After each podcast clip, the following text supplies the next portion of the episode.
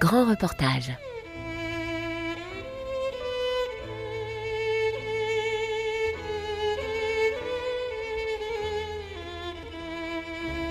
Moi, je regarde effectivement ce tableau, mais derrière, j'imagine un petit peu voilà, ce qu'il a connu, les pérégrinations, ce départ en Allemagne, ce retour, ta grand-mère qui récupère cette œuvre.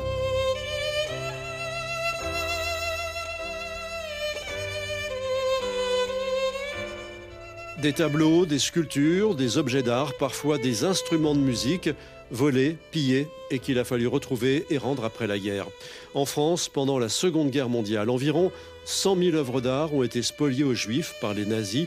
Près de 80 ans après la libération, certaines œuvres n'ont toujours pas retrouvé leurs propriétaires, ou plutôt les descendants de leurs propriétaires. Des historiens consacrent leur carrière à la traque de ces œuvres qui, souvent, sont exposées aux yeux de tous dans des musées.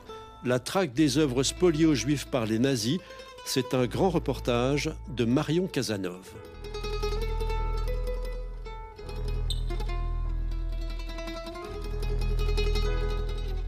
Biosca avait fait une grande statue en pierre aux commandes de mon grand-père. Pour le remercier, il lui avait fait cadeau de cette statuette. Ça, c'était un cadeau de Biosca. Donc là, ce sont c'est les trois femmes qui sont à côté? Oui, trois jeunes femmes de l'époque. Donc là, sur ce tableau, on voit un- votre grand-père qui là est un jeune homme en costume avec un nœud papillon. Voilà, on l'appelait Papillon d'ailleurs. C'était le surnom de la famille. Tout le monde l'appelait Papillon.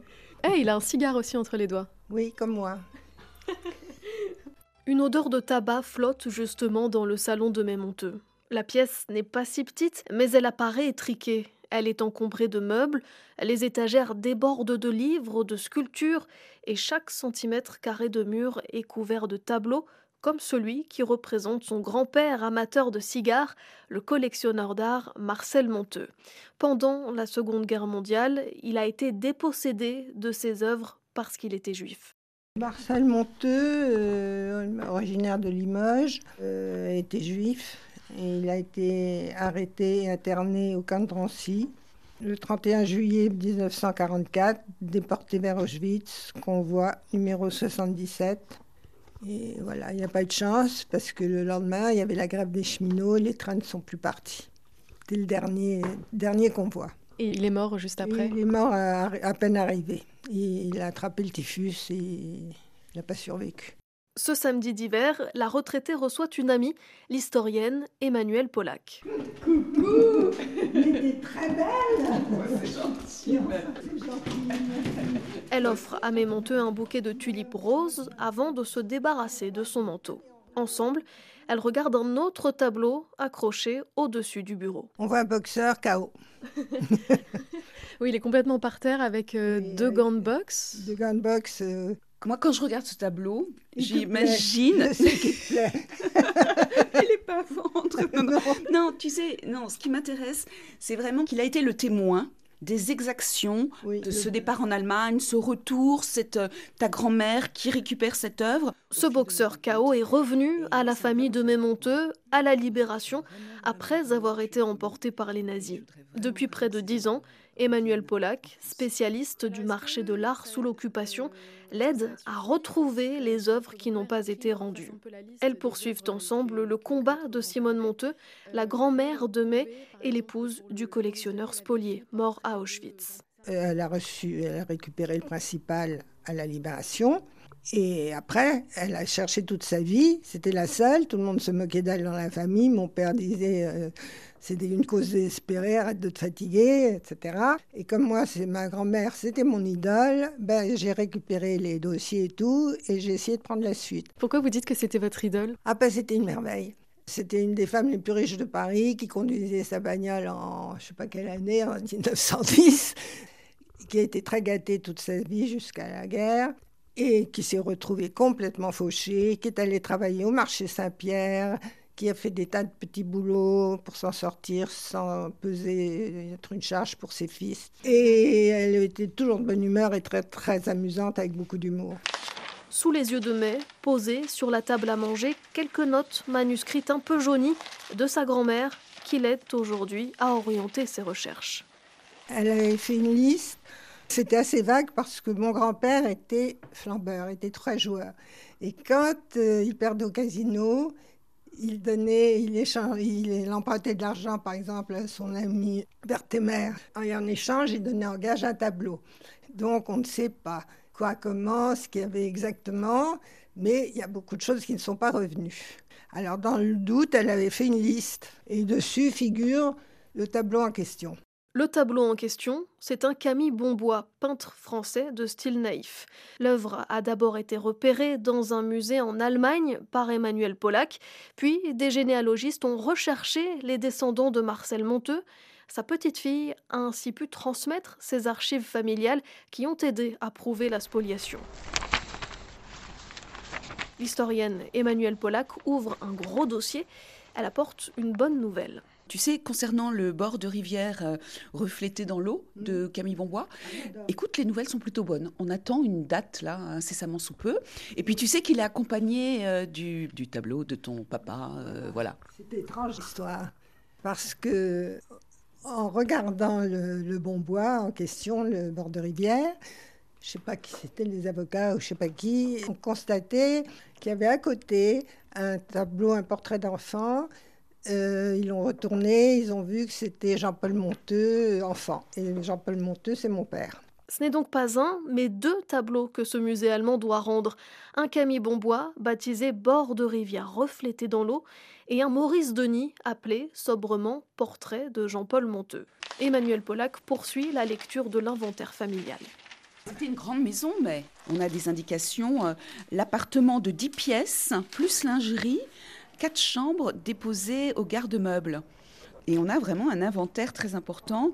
On a même le linge avec 24 draps fins très beaux, euh, des draps avec de la dentelle.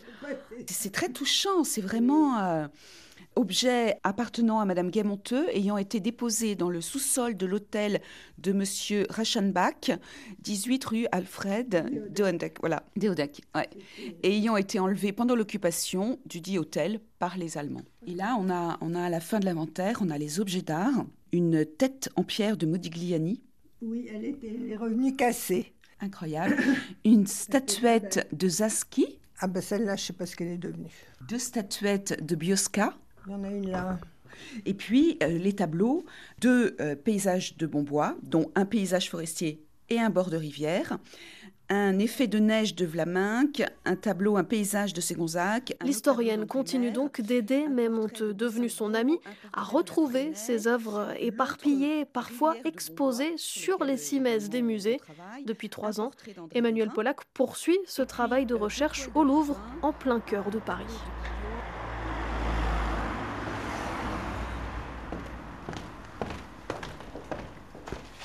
Vous êtes porte des arts et puis euh, vous êtes euh, à la direction du soutien des collections, bureau 306, et je suis très heureuse de vous accueillir. Experte du marché de l'art sous l'occupation, elle aide les conservateurs à trouver, parmi les collections, des tableaux, des sculptures, des objets d'art qui pourraient avoir été spoliés. En France, ces spoliations s'organisent dès 1940. Hitler, par deux fois, euh, s'est vu refuser l'entrée de l'école des beaux-arts de Vienne. Il en a euh, bien sûr formulé une aigreur et une amertume très importante. Il va mettre en place un état-major dédié à la spoliation des œuvres d'art et principalement à celles appartenant aux familles juives, avec une cartographie très euh, précise des euh, principaux marchands d'art autour de la place Vendôme, également euh, rive droite les grandes galeries d'art, et puis bien évidemment les collectionneurs les plus connus, et notamment les familles Rothschild. Donc dès l'été 1940, tout d'abord, sous l'autorité de l'ambassade d'Allemagne et de l'ambassadeur Otto Abetz, eh bien, il y a une grande razzia et euh, environ 450 caisses qui vont venir au sein de euh, l'ambassade d'Allemagne. Et puis très vite, il n'y aura pas assez de place. Le Louvre va... Euh, proposer une trois salles, ce qu'on appelle le séquestre du Louvre, mais très très vite, à partir du 1er novembre 1940, eh c'est le musée du jeu de paume qui devient le lieu de stockage des œuvres spoliées.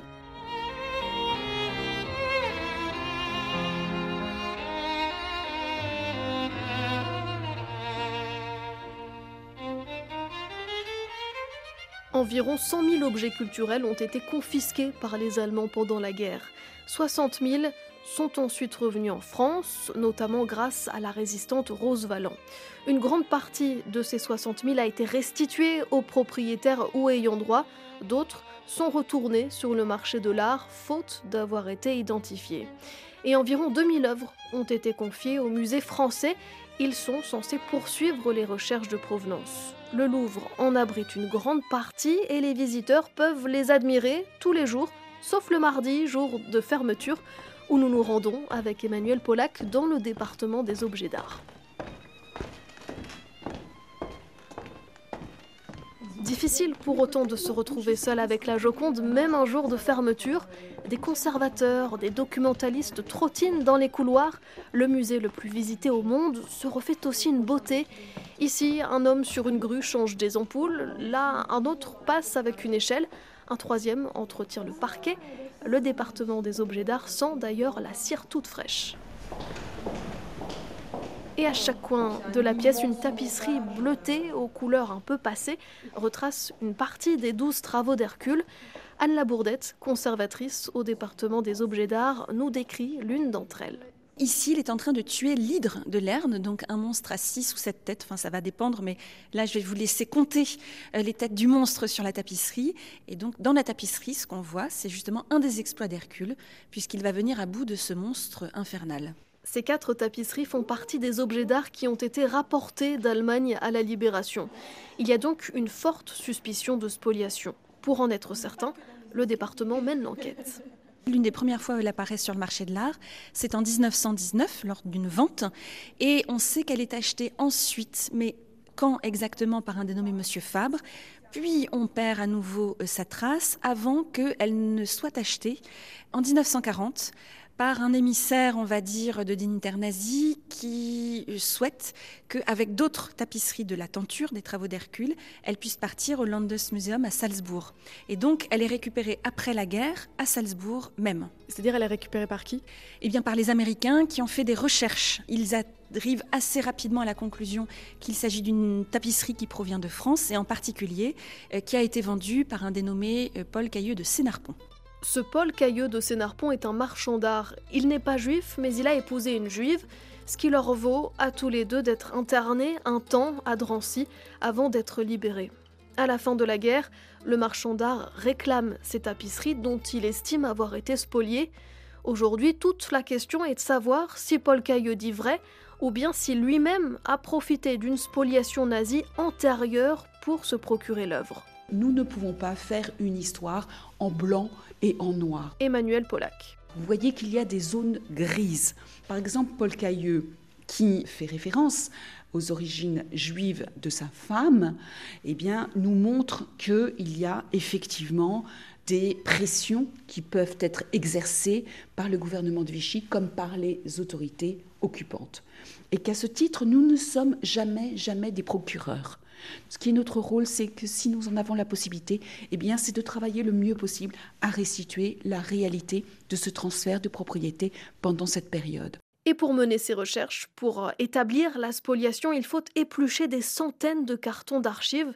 C'est ce que fait Marie-Cécile Bardoz, documentaliste scientifique chargée de la documentation des objets d'art récupération, ces objets dont la provenance est douteuse.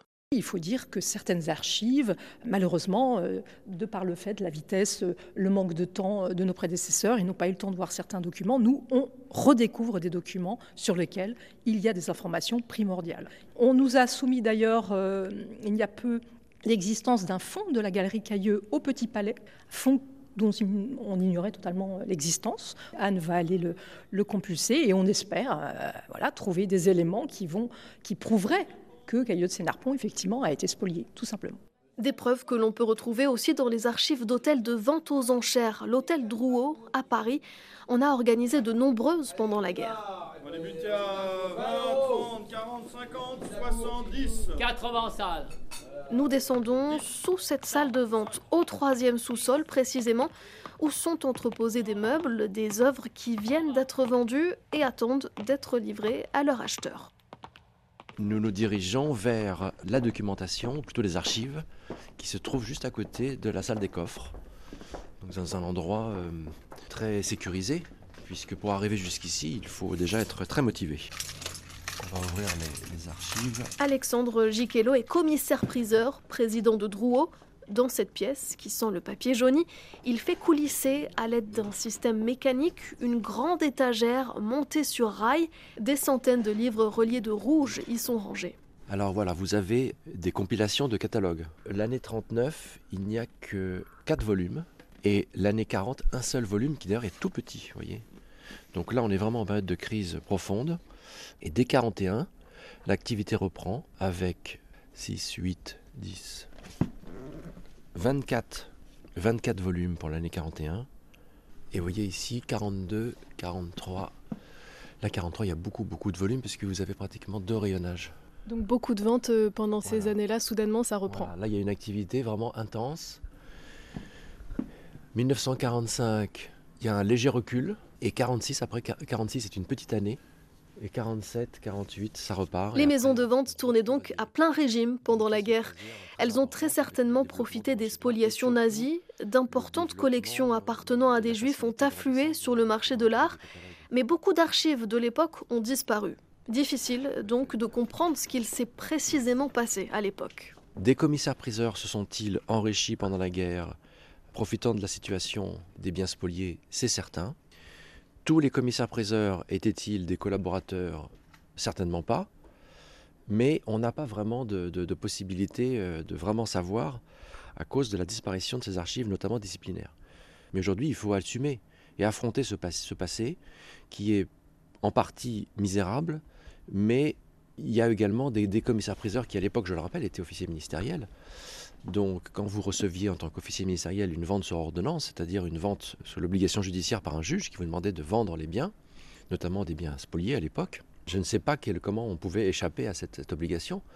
Et il s'agit aujourd'hui de placer, euh, de- d'essayer de retrouver qui a profité de la situation et qui a fait son, essayé de faire son travail euh, le moins pire possible. Aujourd'hui, Drouot ouvre ses archives aux historiens comme Emmanuel Pollack qui font des recherches de provenance. Ils peuvent alors consulter ces volumes rouges dans lesquels se trouvent les catalogues de vente et trouver ainsi des annotations manuscrites, un nom d'acheteur par exemple, ce qui leur permettrait d'avancer sur leur enquête. un volume euh, plutôt euh, en 43 par exemple, décembre 43. Vous voyez, vous avez toute une série de petits catalogues, regardez cette petite plaquette là. Avec des petites choses écrites au crayon Voilà. à papier ou au stylo. Voilà, exactement. Ce sont ces annotations qui sont les plus importantes. Et c'est ces petites plaquettes qui généralement manquent aux archives nationales.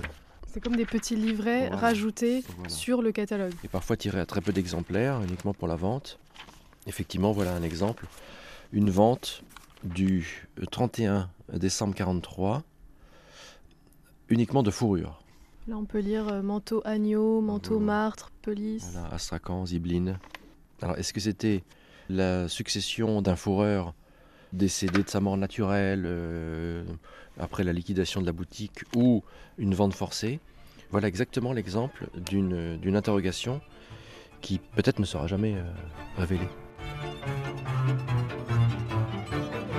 Certaines enquêtes, il y a du nouveau, près de 80 ans après la guerre. On l'a vu pour Mémonteux et Emmanuel Pollack, pour qui la restitution prochaine des deux tableaux n'est qu'un début. Ah ben on s'est rencontrés, on va continuer. Ben oui, j'ai quand même 90 ans, alors je sais pas pendant combien de temps on va se rencontrer. Et mon fils prendra la succession. Ces deux tableaux devraient donc bientôt se trouver une place dans le salon de Mémonteux. La restitution est prévue pour le mois de mai. La traque des œuvres spoliées aux Juifs par les nazis, un grand reportage de Marion Casanov, réalisation Eva Piedel.